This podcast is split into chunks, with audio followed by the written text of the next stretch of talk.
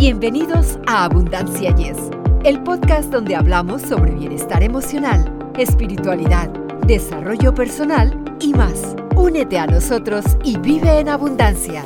Hola, ¿qué tal? Somos Victoria Rich y Eduardo Rentería y estamos aquí para presentarles un estupendo episodio de Abundancia. Yes. Bienvenidos amigos de cualquier parte del mundo y a cualquier hora que nos estén acompañando y claro, como dice mi compañera, estamos preparados.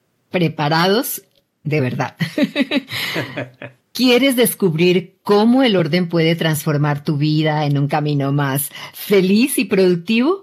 Entonces, no te pierdas este episodio.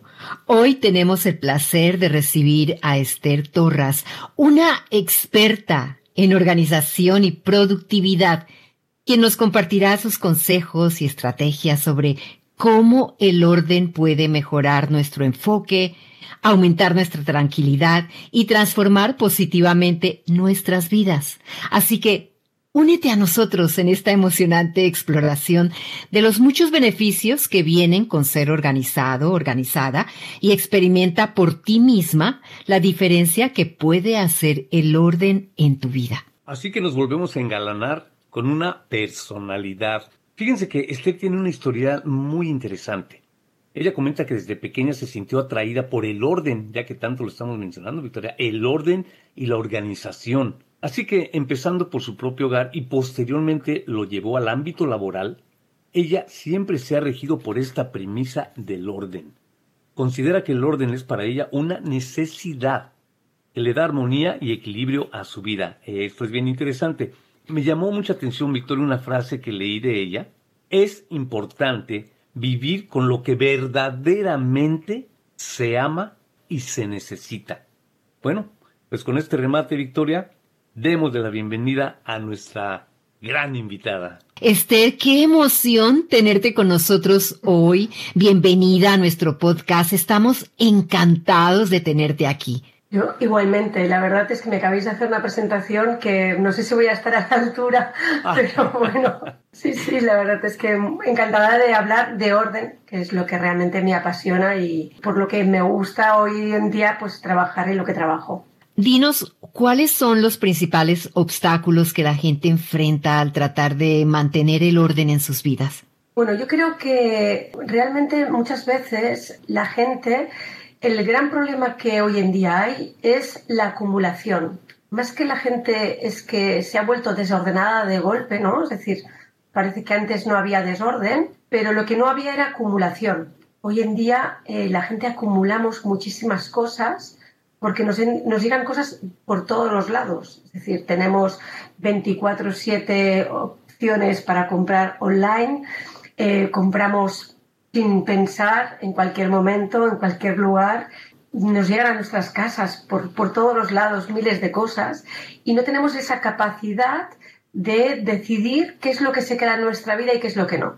Entonces, realmente ese es el gran problema. Es decir, acumulamos y no somos capaces de decidir si es necesario que esté en nuestra vida o no es necesario que esté en nuestra vida, porque es una decisión que hay que tomar y estamos tan cansados de tomar decisiones que esa la posponemos. La ponemos dentro de un armario, cerramos la puerta y nos olvidamos de ella. Y ahí es cuando realmente empieza el desorden. Entonces, Esther, ¿cómo te das cuenta de cuándo es hora de deshacerse de algo que no se usa o no es necesario?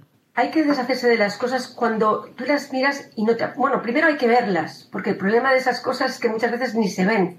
Están allí en algún armario, en algún cajón, y ni somos conscientes de que las tenemos. O sea, si las vemos, ya es mucho, ¿vale? Porque muchas veces es que ni se ven, están olvidadas en cualquier armario. Pero una vez las tenemos delante, ¿no? Es decir, alguien que decide ordenar y quiere empezar a decidir qué es lo que quiere formar parte de su vida, es pensar si nos aporta algo, si lo utilizamos, si nos hace feliz, si nos inspira. Si nada de eso es, realmente es que no tiene que formar parte de nuestra vida. ¿Cómo puede el orden y la organización mejorar la calidad de vida de una persona? Muchísimo, muchísimo. Pensar que hago muchos órdenes de personas que incluso tienen eh, depresiones, personas que sus espacios trabajan a, a, su favor, ¿no? que no son espacios donde recargas pila. Entonces, realmente cuando tu espacio está ordenado, tu cabeza también lo está. Llegas a tu casa y tu espacio trabaja a tu favor. Te sirve para recargar pilas, para desconectar del intenso día, para estar de forma feliz en tu, en tu casa, mientras que el desorden realmente no aporta nada, simplemente estrés. Entonces, realmente cuando tienes tu espacio ordenado, el beneficio siempre, siempre es positivo. Es decir, hay muchísimos beneficios, mientras que el desorden pues no te aporta absolutamente nada, todo lo contrario. Esther, comentaba yo con mi compañera antes de entrar al programa que noté que dices que desde niña te sentiste atraída por el orden. Entonces, ¿no será algo genético, digamos, como un rasgo de carácter? Bueno, en teoría hay un estudio que dice que solo el 10%, de la, el 10 de la población tiene el gen del orden. En realidad, somos relativamente pocos los que tenemos de nacimiento este, bueno, pues esta eh, interés por tener nuestros espacios ordenados. Pero como todo, se aprende en esta vida. No, hay nadie, imagino que los, ¿no? los grandes deportistas no aprendieron ni nacieron haciendo lo que hacían, ¿no? Entonces al final todo se puede aprender. Pero sí que es cierto que cuando tienes este gen es algo todo como más sencillo. Más que ya no solo es el gen de de saber em, que quieres mantener en tu vida, también tienes una especie como de Tetris mental, ¿no? Es decir, cuando ves los espacios, pues enseguida te imaginas cómo sacar el máximo partido, eh, dónde pueden entrar las cosas, qué es la manera más funcional de ponerlos, el, pues lo que sea, un armario, donde poner la ropa, donde poner eh, la, la ropa interior, en fin, esas cosas.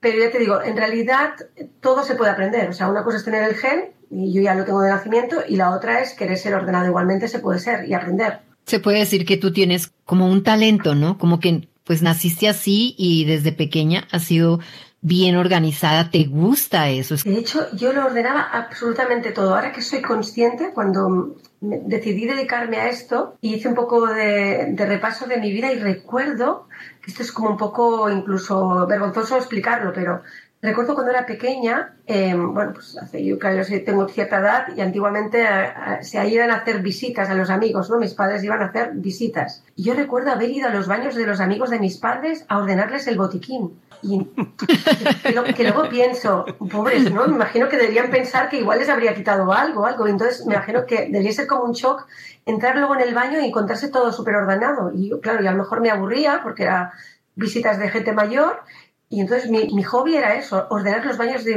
los amigos de mis padres y ya lo hacía por instinto, o sea que realmente lo tengo como muy arraigado. Qué linda sorpresa para esas personas. ¿Qué consejos puedes ofrecer a alguien que está tratando de recuperar el orden en su hogar u oficina? Lo primero es que todo es posible. O sea, no hay ningún proyecto, de hecho en la vida en general, que es imposible.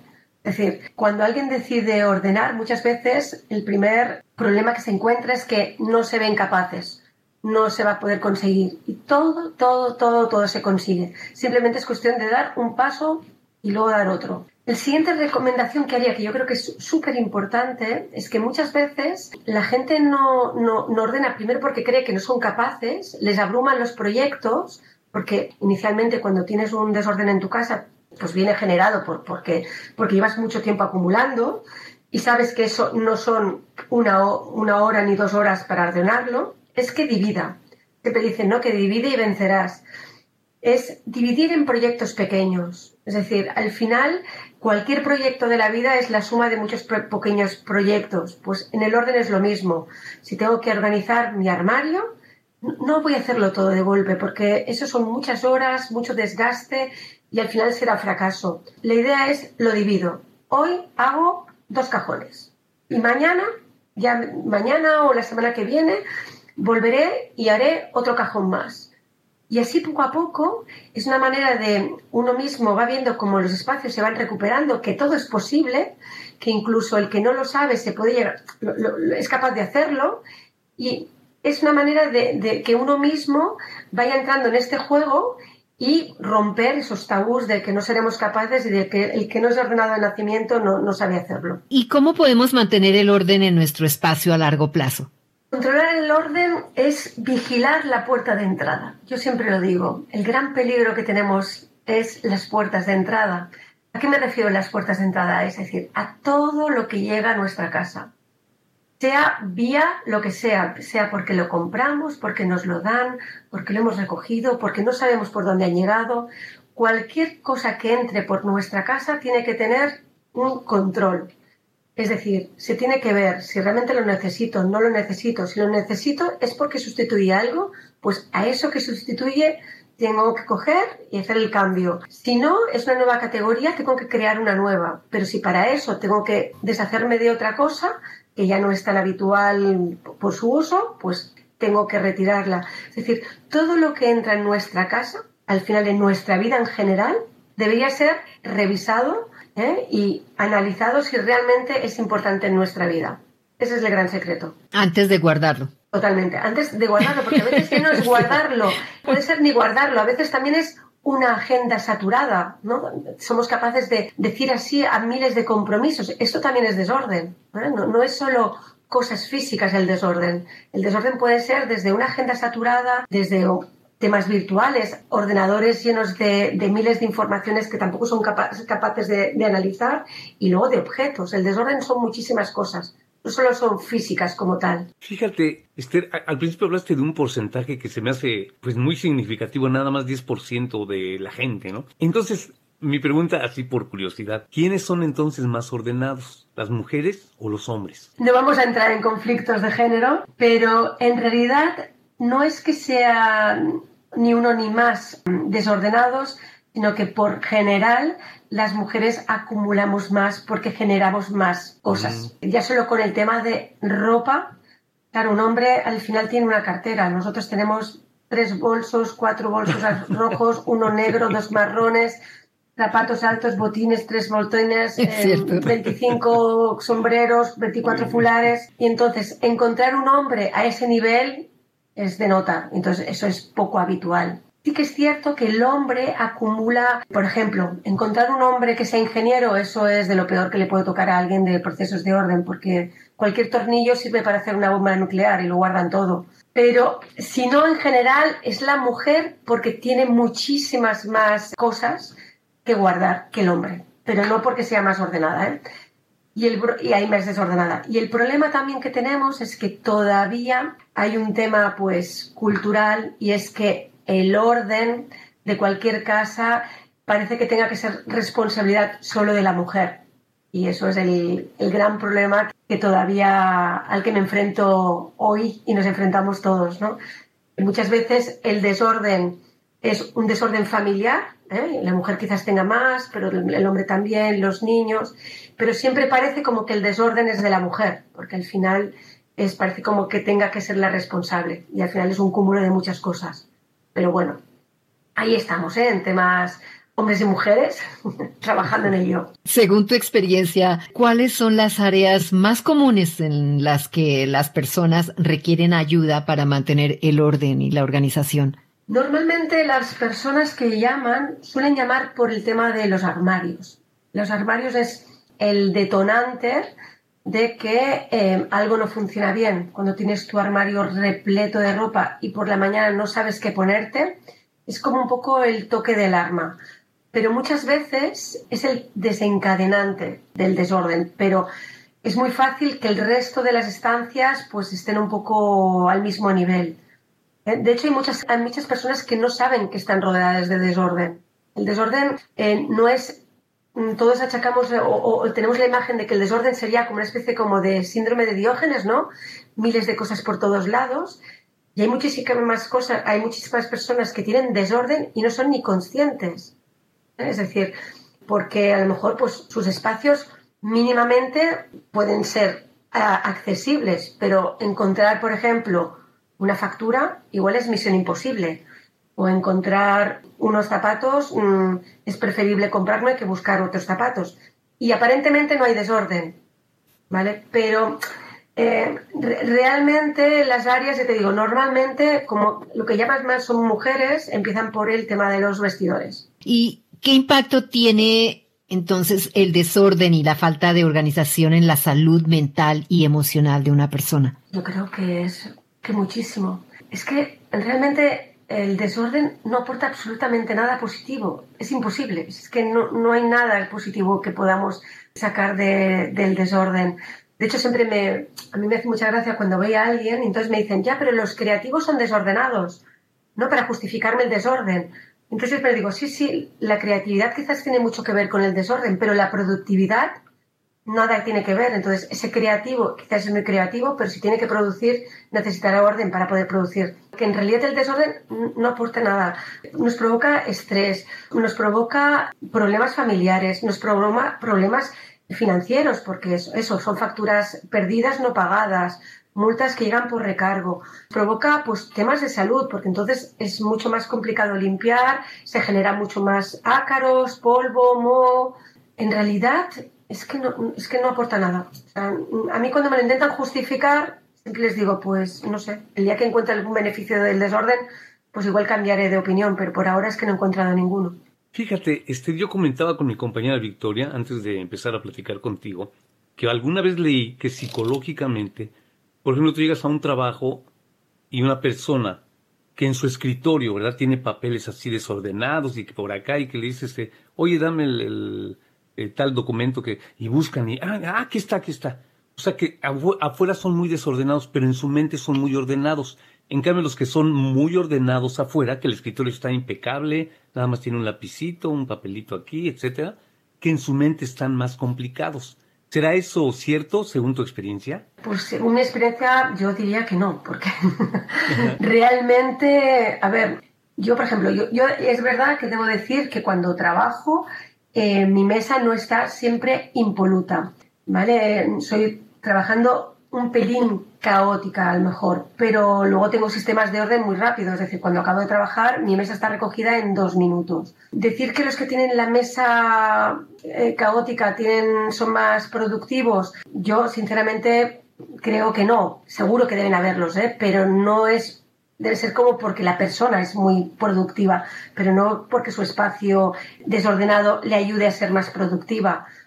Eh, normalmente, ah, por ejemplo, ahora que hay muchísima gente que tiene que teletrabajar, ¿no? A partir de la pandemia, y mucha gente, pues, el tema del orden se ha dado cuenta que en su casa, pues, pues no puede teletrabajar porque no tiene un espacio y mucha gente, pues, nos contrata para buscar ese espacio. Y lo primero que te dicen es, es que, claro, no puedo trabajar en mi casa porque es que hay un caos y no me puedo concentrar, no puedo ser productivo. Encuentro algo y me cuesta mucho encontrar las cosas. Entonces, puntualmente puede haber alguien que el desorden de su mesa le ayude a ser más productivo, pero en general, vaya, me aventuro a que no es así. ¿Cómo puede el orden y la organización tener un impacto positivo en la relación con los demás? Em, una casa está desorganizada, una familia no funciona bien. De hecho, muchos problemas familiares actuales vienen por el desorden.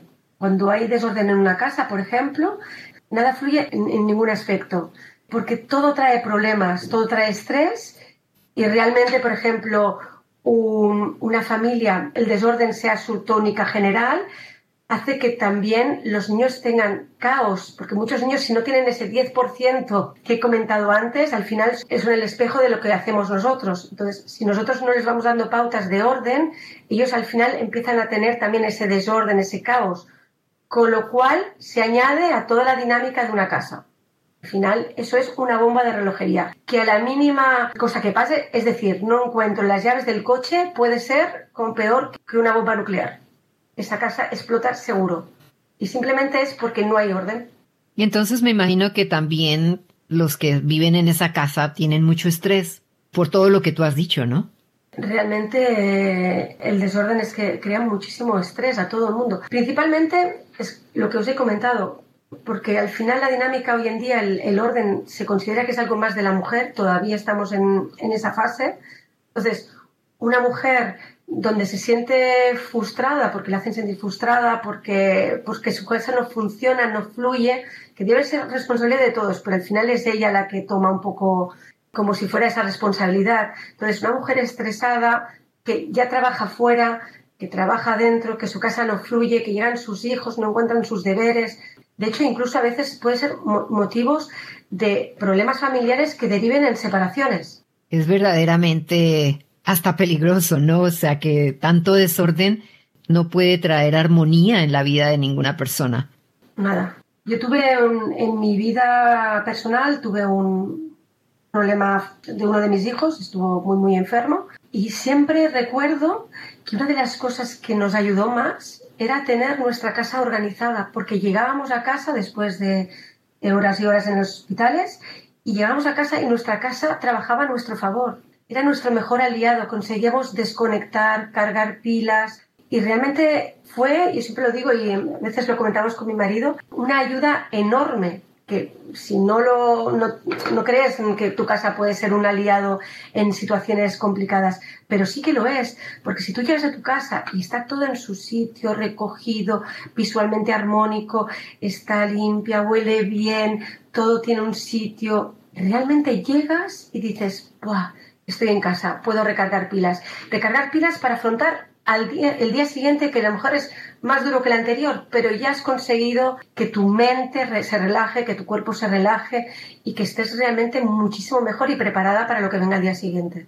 Claro, y qué rico, ¿no? Llegar a esa casa organizada, limpia, qué lindo se siente. Ya para que nuestros ah, oyentes tomen nota, ¿podría resumir los beneficios más significativos que el orden aporta a nuestras vidas? Bueno, el orden aporta realmente es felicidad, entendida la felicidad como realmente estar bien, llegar a tu casa, por ejemplo, y, ser un espacio que te ayuda a ser más feliz, es la armonía, serenidad, evitarte problemas financieros, tener ganas de compartir momentos con la gente que quieres porque te gusta estar en tu casa, compartir tu espacio, disfrutar de él, beneficios de salud, porque realmente todo está mucho mejor. Y realmente es una mochila, cuanto menos cosas tienes en tu vida, es una mochila mucho menos cargada. Y cuando vamos con una mochila menos cargada, la verdad es que volamos mucho más alto. Y eso yo creo que no, no, no nos lo podemos perder.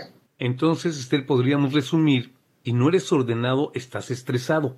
Pero si tienes orden y eres ordenada y organizada, u ordenado y organizado, pues obviamente estás desestresado, ¿verdad? Hasta parece eh, poema, ¿no? Pero entonces este, estás desestresado y eso es muy importante, ¿no? Entonces de ahí me surge una duda también, así muy rapidito. Si eres una familia con cinco hijos y resulta que tres de ellos son muy ordenados, pero los otros dos no, ¿cómo resolver eso entonces, Esther? Tengo gemelos, uno es muy ordenado y el otro no es muy ordenado. Lo que hago es tiene sistemas de orden de niño pequeño, es decir, todo tiene su sitio y lo que hago es que evito que tengan muchísimas cosas. Es decir, tienen lo justo y necesario, nada más. Cualquier cosa que entra en su vida es mirada con lupa y si realmente es necesaria, no es necesaria. Y así no se acumula y es muchísimo más fácil mantener el orden. Qué buen consejo. Para finalizar, Esther, ¿puedes eh, describirnos el proceso de una consulta contigo? ¿Es necesario completar un cuestionario o enviarte fotos previamente? ¿Qué debemos hacer? Bueno, en realidad yo lo que hago siempre es, hago que me envíen, bueno, hablo con la persona, antes me envían fotos y hablo con ellos. Me gusta saber cuál es su situación familiar, un poco profesional, cómo han llegado a ese punto, qué es lo que les preocupa más. Y lo que intento hacerles entender es que no pasa nada, que no que tener vergüenza, que nadie como nosotros los vamos a juzgar, porque es el mayor problema, la gente cree que se va, los vamos a juzgar, y que todo es posible que simplemente el primer paso y el más grande es el que han hecho, llamar a alguien y que tranquilamente todo se reconducirá. Entonces, una vez veo los espacios, pues definimos un plan de trabajo y se pone manos a la obra y empezamos y ya está, no hay más. Qué bien, fácil. Muy fácil, muy sencillo. Esther, ¿y dónde pueden seguirte nuestros oyentes para conectarse contigo? Bueno, yo tengo mi, web, mi, mi, web que es con mi nombre, Esther Torras, y allí pues tengo un blog donde voy poniendo pues, cosas que creo que son interesantes para, para, que la gente pueda mantener el orden en sus vidas. Y luego tengo en redes sociales, pues en Instagram, lo mismo, pues mi nombre, Esther Torras. Y allí pues también voy poniendo mis tips, mis antes y después, para que la gente vea cómo se puede reconvertir todo, ideas de materiales, un poquito y qué es lo que pienso del mundo del orden, y un poquito pues para, para que puedan saber qué hacer si la situación de, de su hogar pues ha complicado y cómo se puede reconducir el orden. Esther, ha sido un verdadero placer tenerte aquí con nosotros hoy. Tus enseñanzas sobre la importancia del orden y la organización han sido valiosísimas. Te agradecemos inmensamente por compartir tus estrategias y consejos con nosotros y claro, por ayudarnos a entender cómo el orden puede tener un impacto positivo en nuestras vidas. Así que esperamos verte pronto en un futuro próximo. Igualmente, encantadísima de, hablar con vosotros y nada, el día que queráis hablar de orden, yo siempre estoy dispuesta porque me encanta. Y sobre todo si sirve para alguien a motivarle a, a conseguir que su vida sea muchísimo mejor con el rodeado de orden. Pues sí, me uno a la voz de mi compañera y nuevamente quiero recordar la frase que dijiste para rematar. Esa frase me gustó mucho. Es importante vivir con lo que verdaderamente se ama y se necesita. Por esa frase también, muchísimas gracias, Esther. Gracias a vosotros. Ha sido un placer. Esperamos que hayan disfrutado y aprendido tanto como nosotros al explorar los incontables beneficios que el orden y la organización pueden ofrecer en nuestras vidas. Así que los animamos a continuar conectándose con nosotros y a seguir explorando juntos los tesoros que la vida tiene para ofrecer. No se olviden de sintonizar nuestro próximo episodio de Abundancia. Yes. Así que ordenadamente nos vemos a la próxima. Para ustedes que están escuchando Abundancia Yes, realmente nos apoyan si pueden suscribirse en Apple Podcasts o Spotify y déjenos sus comentarios. Así nos ayudan a llegar a más personas y por ende a unirnos más y a vivir una vida mejor y con abundancia. Comparta este podcast.